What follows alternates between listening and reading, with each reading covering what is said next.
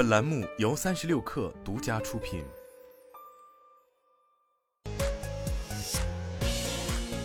网络新商业领域全天最热消息，欢迎收听快讯不联播，我是金盛。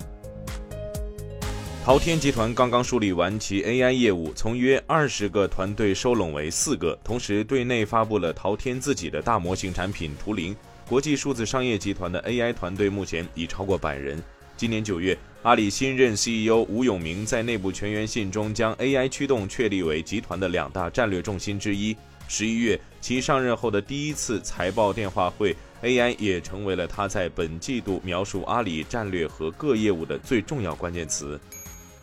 京东内部人士否认了裁员传闻，称没有任何类似计划。今天有媒体报道称，目前京东正进行人员调整，涉及物流、科技、零售、工业等业务条线，赔偿金为 N 加一，没有年终奖。有员工透露，不同部门的比例有所不同，其所在的部门比例较大，年后或将继续调整。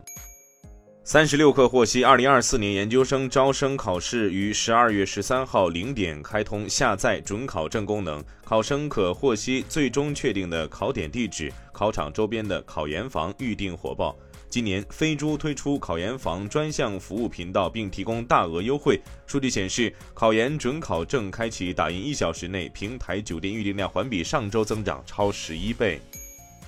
据中国铁路官微，今年一月至十一月，铁路客流持续增长，全国铁路累计发送旅客三十五点六亿人次，同比增长百分之一百二十六，单日旅客发送量、售票量等客运指标创历史新高，铁路运输安全平稳有序。特斯拉首次发行汽车贷款支持债券，大约七点五亿美元资产担保证券遭到投资者疯抢，认购倍数为发行规模的五倍。太空探索技术公司 SpaceX 称，由于地面风速过高，本晚的猎鹰九号发射星链卫星任务取消。目前运载火箭的有效载荷状态良好，下一次发射时间预计不早于十二月十三号。据外媒报道，在暂停近一个月后，OpenAI 重新开放 ChatGPT Plus 付费订阅服务的新用户注册。以上就是今天的全部内容，咱们明天见。